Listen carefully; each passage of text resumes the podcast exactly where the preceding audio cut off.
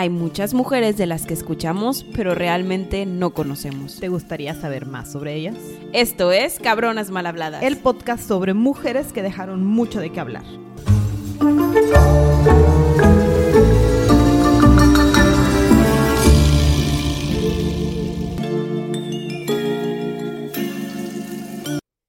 Sandy, Gaby. yo sé que tú eres fan de la ciencia. Ay, sí, la verdad que sí. Este, este es un capítulo dedicado a quienes les gusta la ciencia y el pasado de la ciencia. Sí, y como que una ligera historia. Una hora- y, un- y alguien. Y, y una ligera historia que para hacer ameno el camino al tráfico. Es, Sí. un, un trayecto corto. Ajá, es correcto. Vamos a acabar esta temporada con una pequeña historia de una increíble cabrona, la verdad. Wow, con esta señora. Pero Hacía milagros. y en una época donde wow, Por, por eso para mí eran milagros. O sea, cómo hizo todo lo que les vamos a contar. Y yo sé que es un nombre que prácticamente, o sea, la verdad, le rascamos para encontrarla. o sea, casi no sabemos nada, pero sabemos lo más importante. Ajá. O sea, todavía es reconocida, vaya. Exacto. ¿Cómo se llama? Metrodora. Ay, Cleopatra Metrodora se llama, pero Metrodora. Metrodora. Y la verdad le vamos a decir Metrodora todo el camino porque tengo mis dudas con lo de Cleopatra. ok, así le digo. Pero- no te preocupes. Yo le digo me, Metrodora, no me pasa compra la idea. Bueno, normalmente empezamos con cuándo nació y quiénes eran sus papás. Y en este caso, honestamente, no sé quiénes eran sus papás. Y creemos que nació entre el 200 y el 400 después de Cristo. O sea, 200 años. 200 años de diferencia, pero por ahí nació. En algún punto de estos primeros siglos Ajá. nació. Y en Egipto.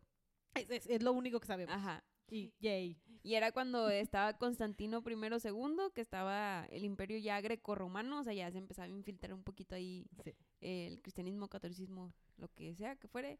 Este, y las costumbres de religiones egipcias ya estaban por los caños. o Sí, sea, no, ya, ya no estamos este, acabando. ya no estamos como en esta temporada de Egipto donde estaba el pleno... boom de- Ajá, el boom de esa, de Es- esa revolución. No, exacto. revolución, de esa cultura. de esa cultura. Este, datos que nos sirven para ponernos en contexto de por qué esta mujer es este, como que bastante cabrona.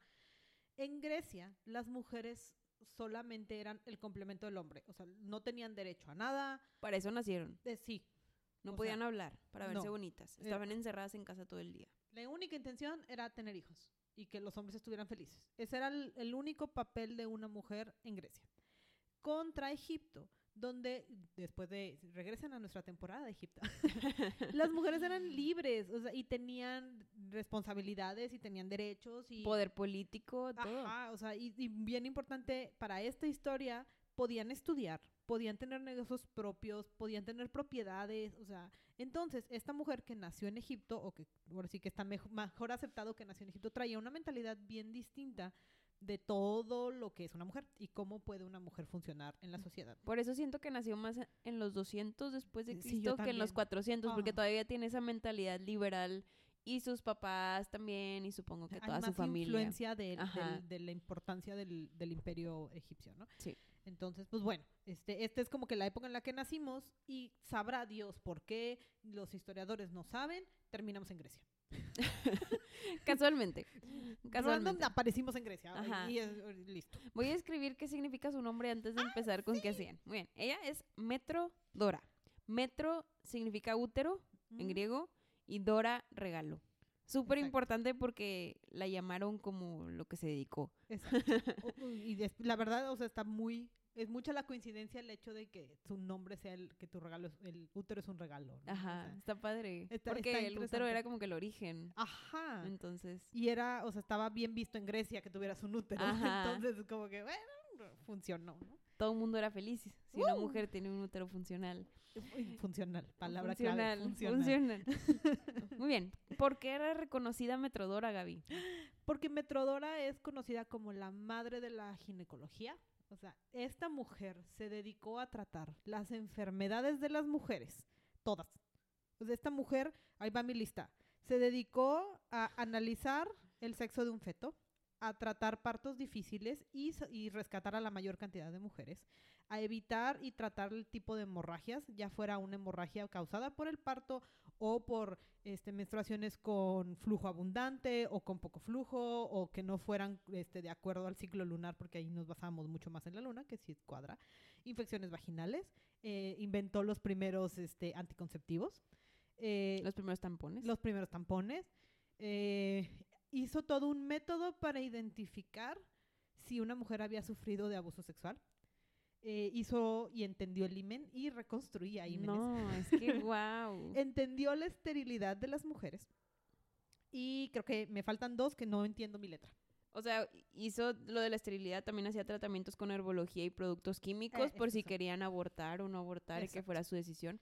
O sea, todo esto que acaba de decir Gaby, nada más imagínense que estamos en una época donde la mujer era criticada por sus hormonas, es decir, eh, debido a que tienes útero, eres muy propensa a cometer este adulterios, eres muy propensa a ser histérica, eres muy propensa a no pensar bien. De hecho, qué bueno que dijiste la palabra histérica. El hister es útero. Entonces, en realidad no puede haber hombres histéricos. Porque, no tienen útero. No tienen útero. O sea, la palabra viene de solo las personas con útero y la connotación es se ponen locas y todo está mal y no se entienden y no pueden existir. O sea, desde ahí viene como que la- el estigma que le pusieron al útero. Y, y muchos también era, por ejemplo, había muchas mujeres que fallecían Sí. por dar a luz o por lo que sea. Entonces, era muy, era muy como que normal para la gente, no, pues sí, pues murió dando a luz, pues era su chamba, ¿no? Así como que, ah, pues sí, chido. De Y- hecho, era en este tiempo en el que como que las ponían en un cielo distinto, ¿no? O sea, que las Ah, mujeres que murieron sí. en parto era, tenían como que un, su espacio en el cielo. Ajá, eran más, más importantes. Ajá. Como para justificar nada más de que pobrecita se iba más importante. Y, y ella buscó las maneras de decir, oigan, no, no tenemos que morir dando a luz. No.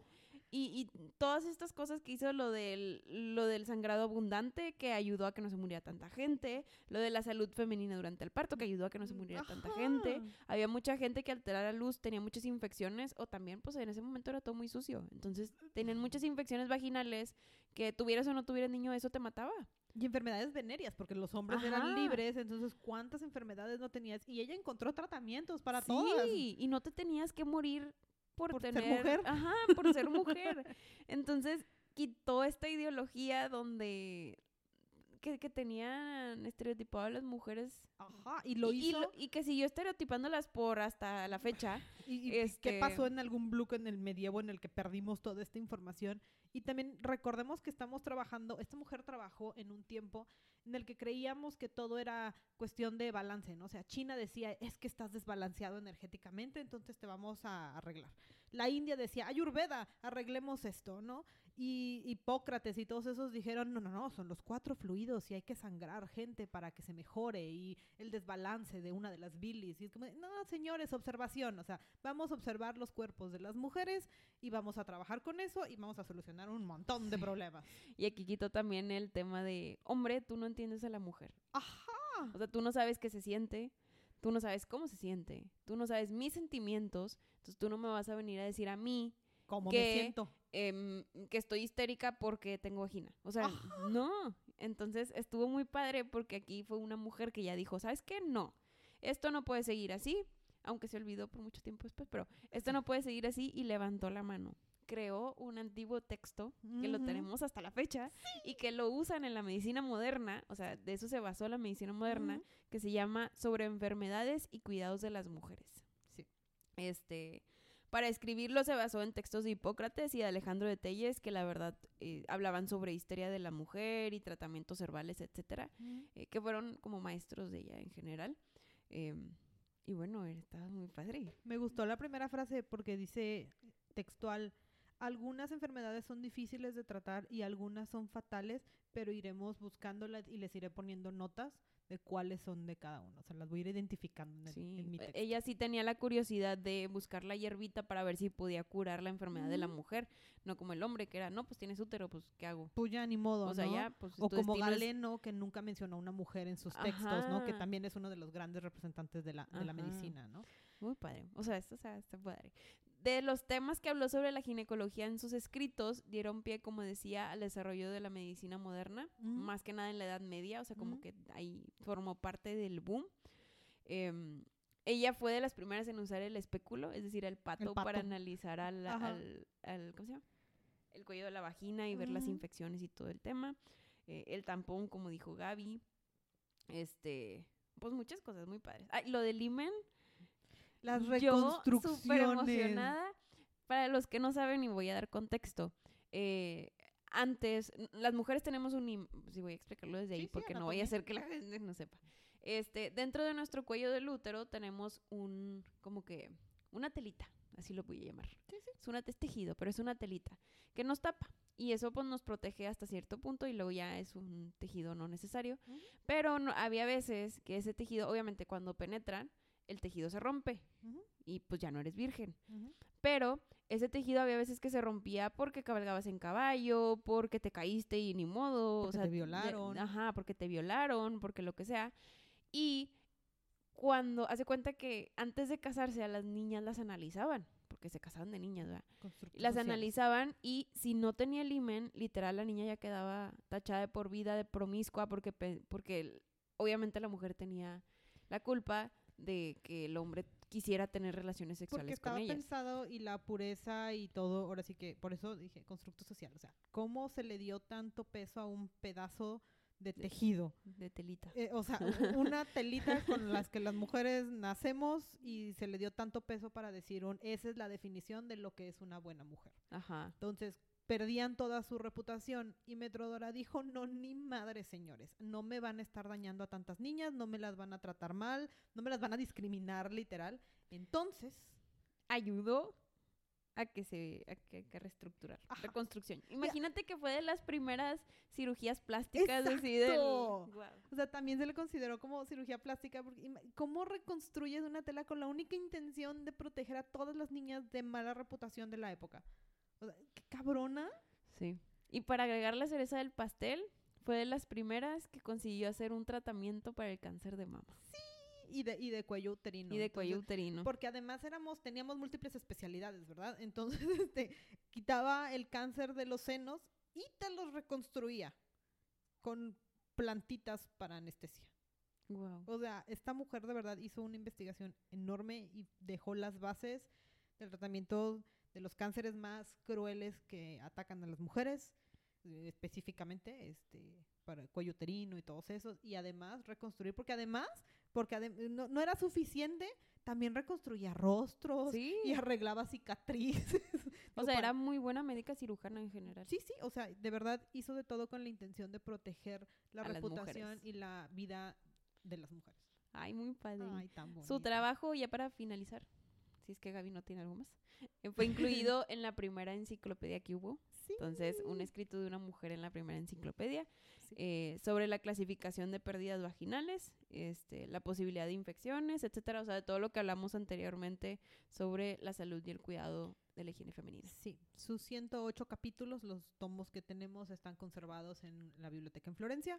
Este, puedes ir a, a solicitarlos si quieres en tratar de entender. Y no sé por qué, todos me hicieron la nota, todo donde lo leí es que están ordenados alfabéticamente. Porque orden, Gaby, por Súper favor. importante. ¿no? Por favor, todo lo que chica. escribió.